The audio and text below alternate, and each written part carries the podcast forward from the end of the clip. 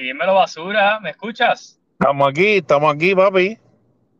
Bueno, bienvenidos a una nueva edición del Cuchicheo aquí dentro de City Sport. Yo lo saludé con basura pensando que esto no salía al aire directamente, pero sí, lo escucharon. Y el que está allá al otro lado, la otra voz que ustedes escuchan es el señor Tito Portela. Tito, ¿cómo te encuentras? Caballo, bien contento de estar eh, aquí en tu, ¿verdad? En tu nuevo.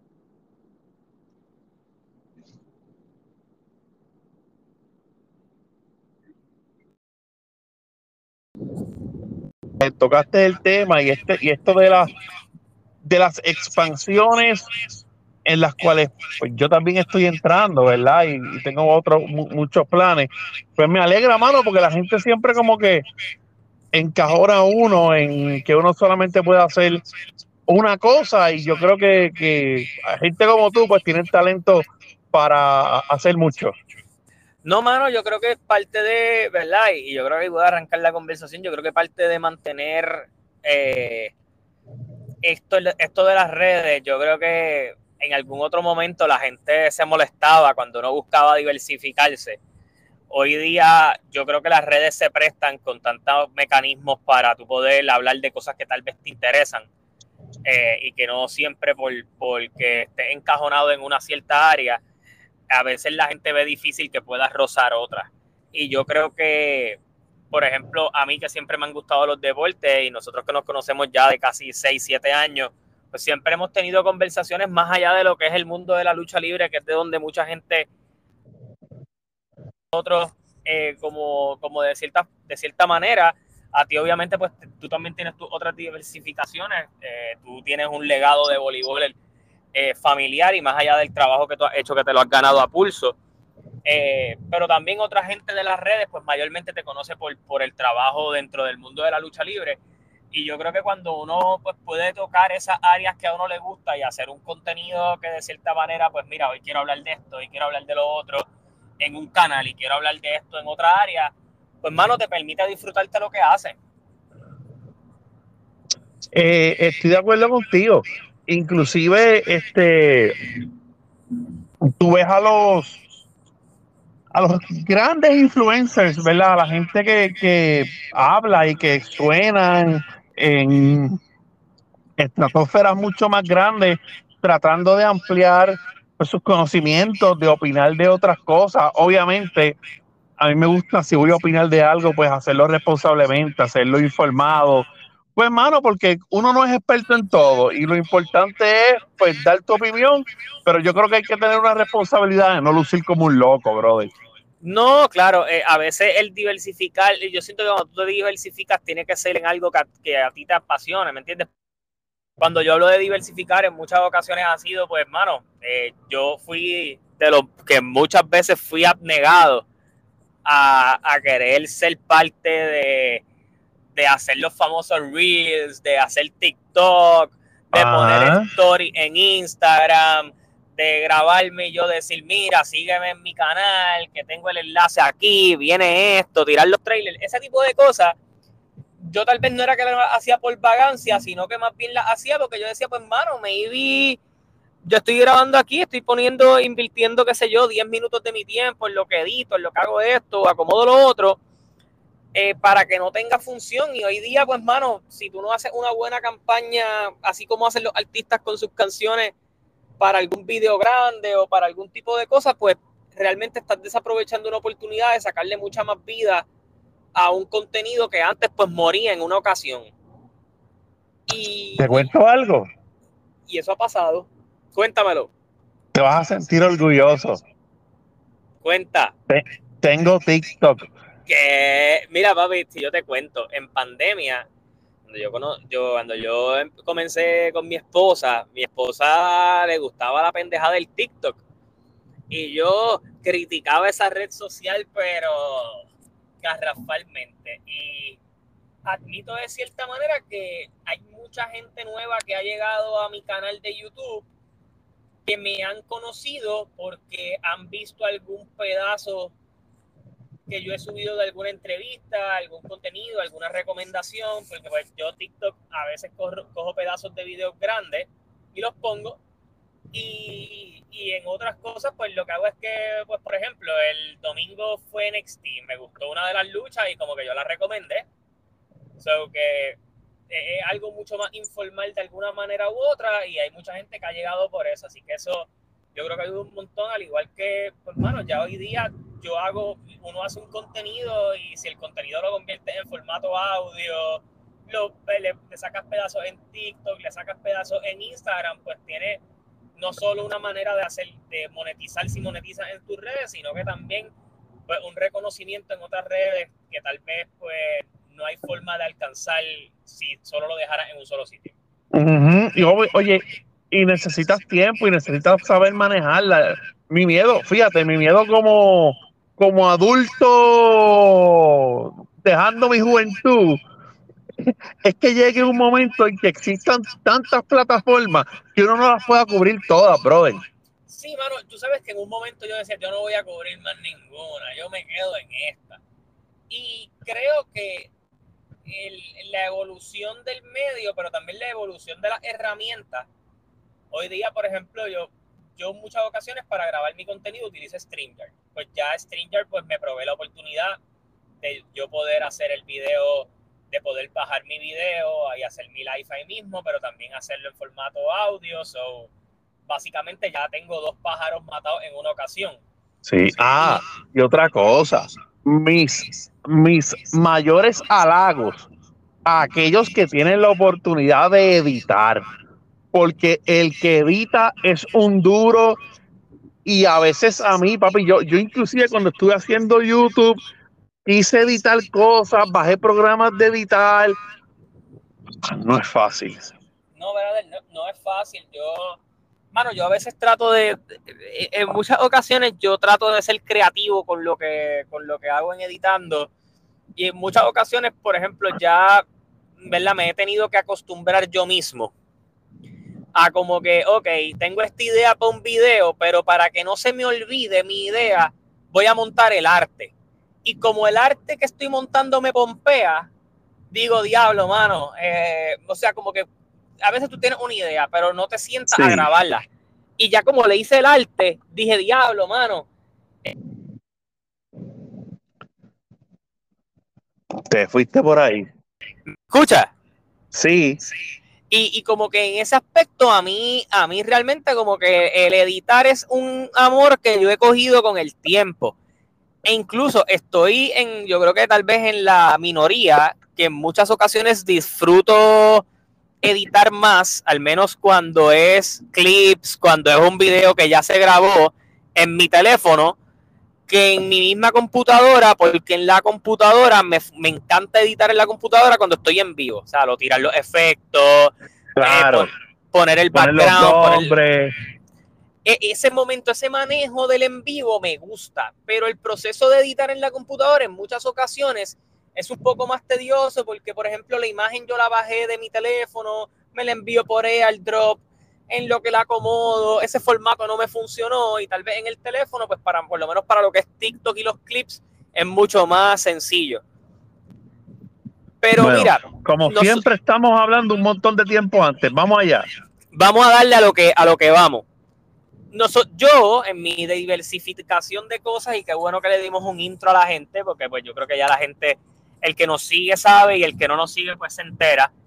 Eh, yo abrí hace poquito una plataforma, eh, una página en Facebook, ya estamos haciéndole canal de YouTube y todo lo demás, que sería City Sports, que vamos a hablar un poquito de cositas deportivas, algunas columnas, noticias, y obviamente compartimos el podcast porque pues ya yo llevo hace un tiempito, he estado medio inconsistente, pero llevo como dos semanitas consistentes, hablando de lo que pasa en el BCN, en el boxeo, en la NBA, eh, y lo hago de una manera pues, más informal. Eh, hablo de los standing y todo lo demás. Y yo dije, coño, mano, este proyecto estaría cool, ya sea ocasionalmente, pues traer a, a Tito Portela, que yo sé que pues tiene conocimiento de eso, y sé que también en algún momento, además de solo, no solo hacer contenido de lucha, también tú te has expandido a hacer el Boli Podcast, que lo estabas haciendo, tu página de Daniel Portela, Sport eh, Podcaster, tenía noticias de, NBA y de diferentes cosas. Y yo dije, pues, mano, qué mejor que traerlo aquí, además de que, pues, eh, nosotros también, al menos yo estoy trabajando el Patreon que vamos a estar haciendo y Tito va a estar colaborando conmigo en algunos, en algunos videos allí dentro del Patreon. Pero Tito, te quería preguntar antes de haber hecho esa intro, ¿cómo tú has visto el BCN este año en comparación incluso hasta con la temporada pasada? Que pues nosotros la temporada pasada pues empezamos a ver un poco más, eh, empezamos a normalizar el hecho de que estas figuras del deporte, los Anuel que, y Fabián que tuvieron su tiempo en, Arecibo, aunque ya no pertenecen a, la, a la gerencia, los Yadiel Molina, los Osuna, los Rao como inversionistas, los Wisin como inversionistas y ese tipo de cosas. Cuando empezamos a ver estas figuras de a meter dinero y estas figuras de NBA ya con un tipo de renombre, porque antes de aquí llegaban figuras de NBA, pero casi todos eran figuras que no habían tenido buenos momentos en la liga.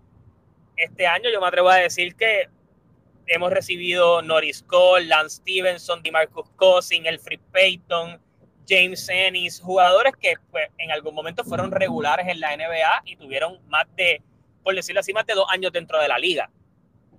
¿Cómo tú ves el nivel ahora mismo eh, y, y, cómo te hace sentir que la Liga de Baloncesto Superior Nacional tal vez está pasando por una de sus épocas más competitivas, tal vez en los últimos 15 años?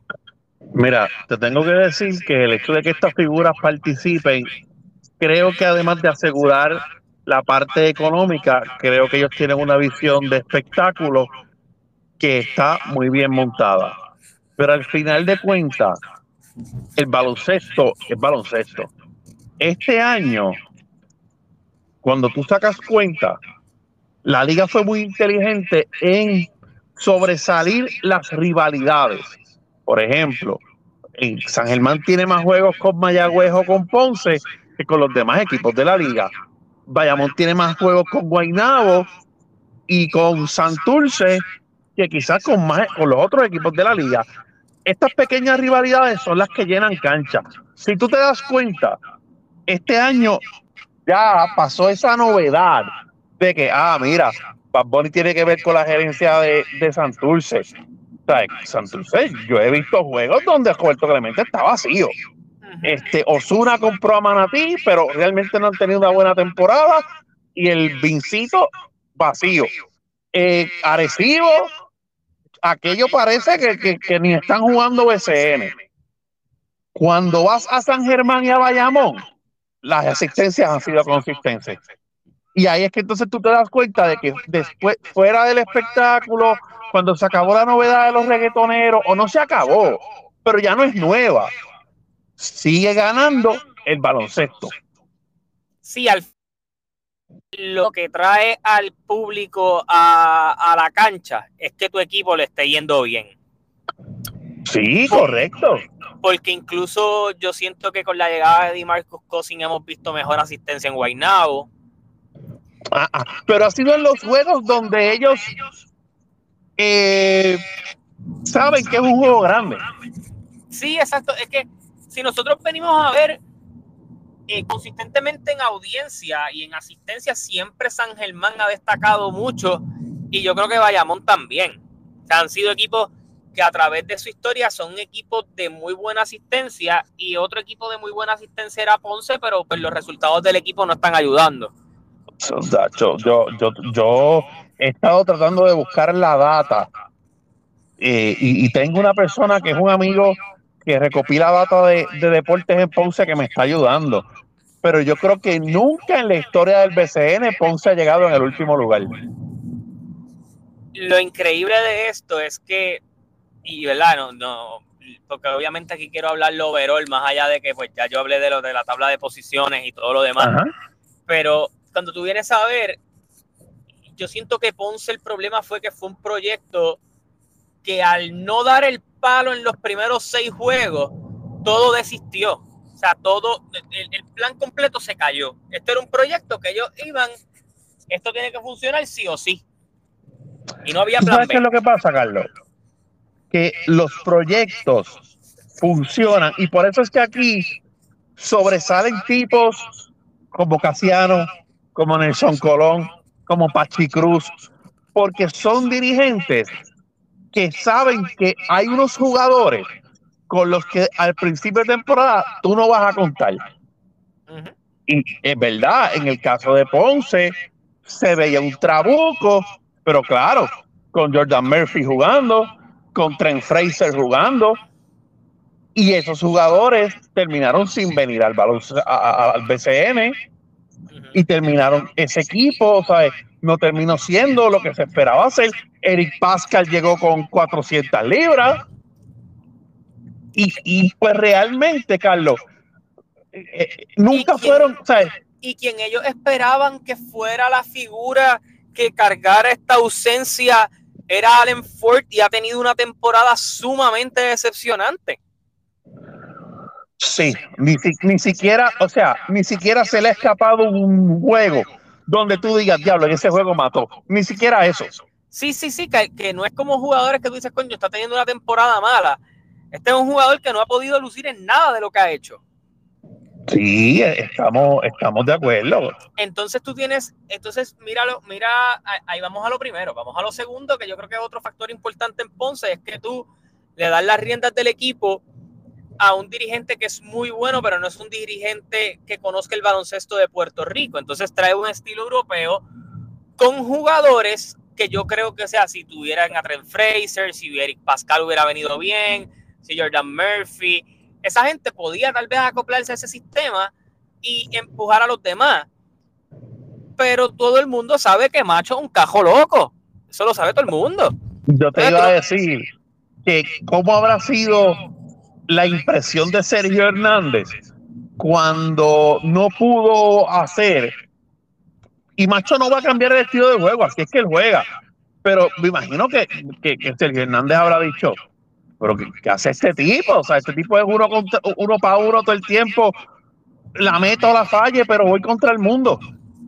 Sí, entonces ese es el problema con Macho, ¿verdad? Porque Macho ha tenido temporadas muy buenas durante su carrera. Tuvo una buena, una buena temporada, muy una tremenda temporada en San Germán.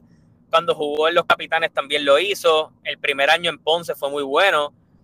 Pero obviamente cuando a, a le han dado las riendas del equipo totalmente, que él es la primera opción de todo el juego, pues entonces ahí es donde hemos visto que él ha, caído en lo, en lo, que él siempre hace. Lo que pasa es que como él no era la, primero, la primera opción, nosotros no lo, no lo culpábamos tanto. Entonces ahora tú le estás dando ese tipo de responsabilidad a la estrella del equipo a que dirigiera un conjunto, a jugar un estilo un poco más europeo. Y pues, mano, Yesrel no es ese jugador, ¿me entiendes? Yo te pudiera entender eso, yo te hubiera podido entender a un, a un angelito que te jugara de esa manera, un mismo Gary Brown que cuando no recae en, en querer comerse la bola a él, es un gran pasador. Eh, o hasta un mismo jugador, el mismo Brandon Knight, que ha sido un, refuerzo que ha caído muy bien en el sistema de acá, que ya pues, ha tenido experiencia trabajando con coaches con diferentes filosofías, pues pudiera haber caído, pero pues es un poco complicado para Ponce. Y realmente no solamente va a ser complicado en lo que resta de temporada, ¿sabes? muy probablemente para ellos es cuesta arriba en este momento clasificar, necesitarían ganar partidos consecutivos y que los equipos que están en su sección rompan a perder, pero va a ser un dolor de cabeza luego de que se acabe la temporada porque este equipo necesita un rebuild. Y lo peor de todo es que este equipo, eh, mano, eh, uno no quiere utilizar ejemplos de NBA para, para tal vez reflexionarlo con un equipo del BCN, pero tú lo puedes comparar con un proyecto como lo que era Portland, que tienen una, una buena pieza, pero tu pieza es muy grande, en el caso de tal vez Jezreel, para tú arriesgarte a ver, ok, ¿cómo yo, ¿qué yo hago con Jezreel? ¿Qué yo hago con Jordan Murphy si los quiero cambiar? ¿Me entiendes? ¿Qué, yo voy a pedir? El otro equipo me tiene que dar un montón, yo no quiero coger poco por ello, pues no lo voy a hacer. Oye, y a, y a Macho le pusieron a Noriscol al lado. O sea, y, y, al punto de y Noriscol lució horrible. Exacto, Noriscol no pudo lucir él. Y mira, mano, Noriscol tuvo la oportunidad de jugar con Tony Bishop durante la temporada en los Atléticos y Norris Cole tuvo la oportunidad de jugar con Hollis Jefferson el año pasado. que a pesar de ellos ser jugadores que juegan la posición número 3 y 4, han sido jugadores que atraen mucha bola. Y bueno, en San Germán, Jaider Fernández es un jugador que puede jugar la 1 y bajar la bola y no necesariamente te la tienes que dar a Norris Cole. Y Norris Cole pudo jugar muy bien. Y ahí tú te das cuenta que entonces el problema es el jalón de juego de macho. Porque yendo, yendo a más aún, Norris Cole jugó toda la temporada con un Jaider Fernández que jugaba mayormente como el pingal del equipo. Sí. Y entonces tú vienes a ver, Jaider Fernández está teniendo una temporada destacada, incluso con Norris Cole e incluso con Nate Mason. Correcto. Que de alguna manera cuando tú vienes a analizar, pues en el, en el papel, el, entonces el problema es macho, pero también el problema es que tus otras piezas nativas no son sólidas. Y tú y yo tuvimos una conversación ahorita en donde yo creo que esta es la cosa que la gente no entiende. En el baloncesto superior nacional, si tú quieres ser exitoso, tus piezas nativas deben ser quienes dicten el sistema de juego del equipo.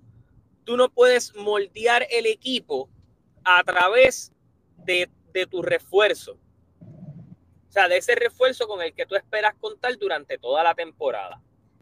Mira un ejemplo, lo que está pasando en los Piratas ahora mismo, que Brandon Knight está fuera por lesión y tú pensabas, tal vez por los números monstruosos, que Hassan Whiteside era quien estaba implementando el sistema allí. Y no, Brandon Knight, a mi entender, es el gran favorito a ganar el MVP de la temporada. Y, yo creo también que como han lucido también sin Brandon Knight, es básicamente el indicativo. Sí, no, y el indicativo a que este equipo, Brandon Knight sí ha entendido caer en el sistema que Pachi ha diseñado para ellos pero Hassan Whiteside no es un tipo que te dicte ese ritmo. Entonces, ya nosotros hemos visto que jugadores como Tijuan las piezas que tiene el equipo son jugadores, por ejemplo, Tijuan Rolón, a mi entender, es mucho más efectivo cuando juega de point guard que cuando juega de shooting guard. Pero en, en, ese tipo de situaciones, cuando estás forzado a jugar casi la 1 y la 2 a la misma vez, que se espera que tú anotes a grandes cantidades, pues Quebradillas no va a lucir tan bien y, y eso pues es lo que ha pasado ahora mismo. Además de que ellos tienen unos role players bien, bien importantes, unos muchachos como Bebo Colón, como Besabe, o sea, son unos muchachos que, que tú dices como que, ¿qué tiene ese equipo? Pero son unos role players muy buenos.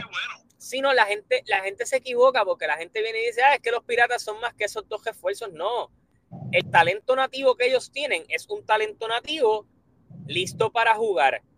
Tú podías venir y decir lo mismo de San Germán, pero cuando tú ves el roster de San Germán de nativo, todos esos muchachos hacen el trabajo. Sí, sí. O sea, y Eddie, Eddie Casiano, a pesar de yo a veces tener su, de yo tener mis diferencias con él como coach, a mí me parece que él es un coach muy reestructurado. O sea, él puede venir y en este juego te le voy a meter porque lo veo que está haciendo efecto en defensa. Pues saqué a Benjamín Colón, metía ay, a, la, no recuerdo el nombre del uruguayo que está ahí en el equipo. Ajá. Que era un tipo que no jugaba en ningún lado. Exacto, que ellos lo filmaron y mucha gente decía, pues, ¿para qué, para qué, para qué carajo San Germán filmó ese tipo después del campeonato? Al principio de temporada no tuvo muchos minutos. Hoy tú entiendes por qué. Además de eso, de que era una gran incógnita poder decir cómo San Germán va a sobrevivir sin su sexto hombre, que es Onsi Branch. Exacto, porque ellos perdieron Onsi Branch y tú decías, ah, pues van a buscar hacer un trade o filmar a alguien que Hermano, no lo hicieron en un jugador, lo hicieron en varios. Ellos escogieron el pico octavo, que nunca pudo llegar, creo. Eh, Nicolás algo era que se llamaba el muchacho que ellos escogieron en Sí, ellos cogieron a, ellos, ellos, yo creo que, yo creo que el, proyecto de Erazo y de Zambrano, yo creo que han sido los dos grandes éxitos de Eddie. Sí, el, proyecto de, explotar a José Erazo lo que ha hecho con Glenn Sanabria y con Erika Ayala ha sido espectacular. Entonces, ahí tú tienes tres muchachos que se siguen desarrollando mientras Jader se siga haciendo mejor. Pelacoco y Jorge Bryan siempre te van a molestar allá abajo. Y que esos muchachos no tenían muchos números el año pasado. No, Erazo ha elevado sus números a un nivel ridículo. Sí. no, tenían ni los números ni los minutos. No, y Fernández se ha convertido en algún, de, y Ayala en, en, de alguna manera en, en dos armas ofensivas que, que, tú no tú tal vez no esperabas que te iban a jugar así. Mira, Carlos, pero otro, otro, otro gran ejemplo que podemos poner es el equipo de Santurce.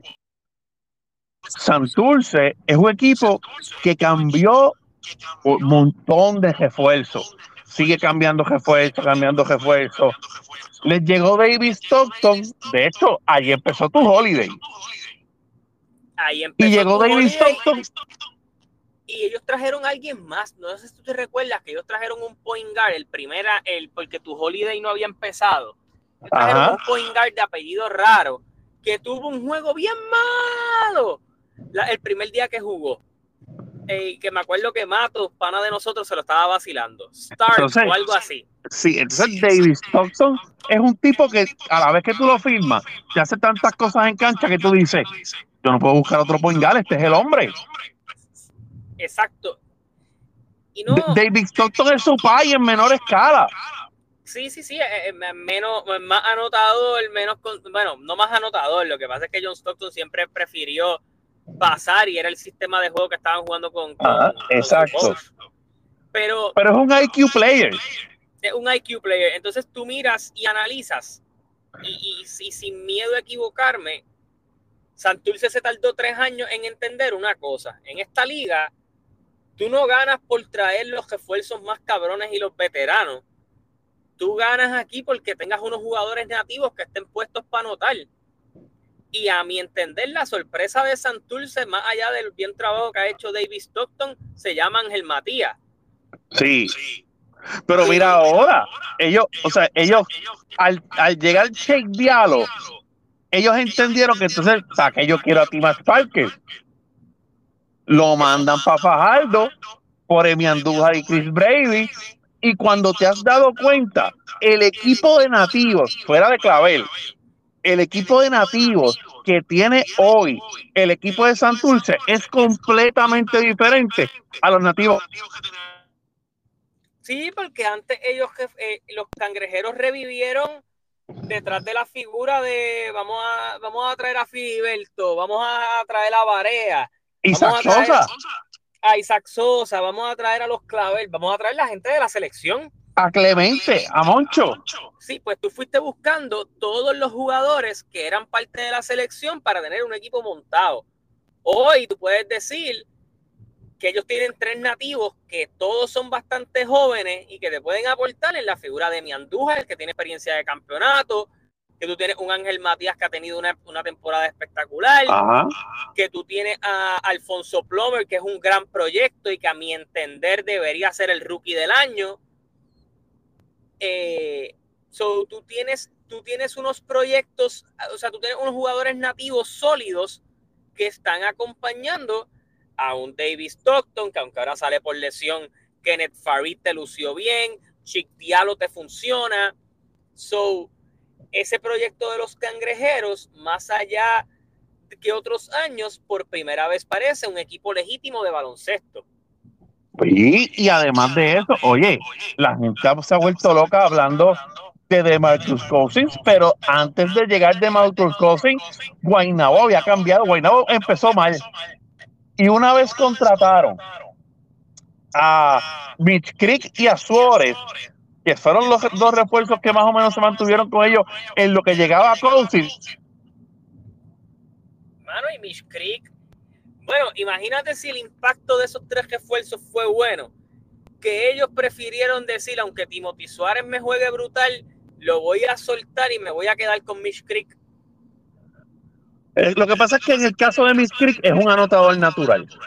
Sí, y, y mano, es un buen pasador. Entonces, sí ellos no habían soltado a Suárez pensando que pues el Rosti de DiMarcus Cousins lo iba a joder y a mi entender, después de los primeros dos juegos, Marcus Cousins se adaptó muy rápido al estilo del BCN, porque eso es lo que siempre le gustó. Esa, ese joseo clásico de él, obviamente un poco más lento a lo que él era como superestrella en la liga de la NBA, pero de hecho todavía está ahí. De hecho, déjame decirte algo. Ese, esa poca, ese, ese poco de, de lo que tú llamas lentitud, de cierta manera, yo creo que ha ayudado a DeMarcus Cousins a entender cómo se juega aquí.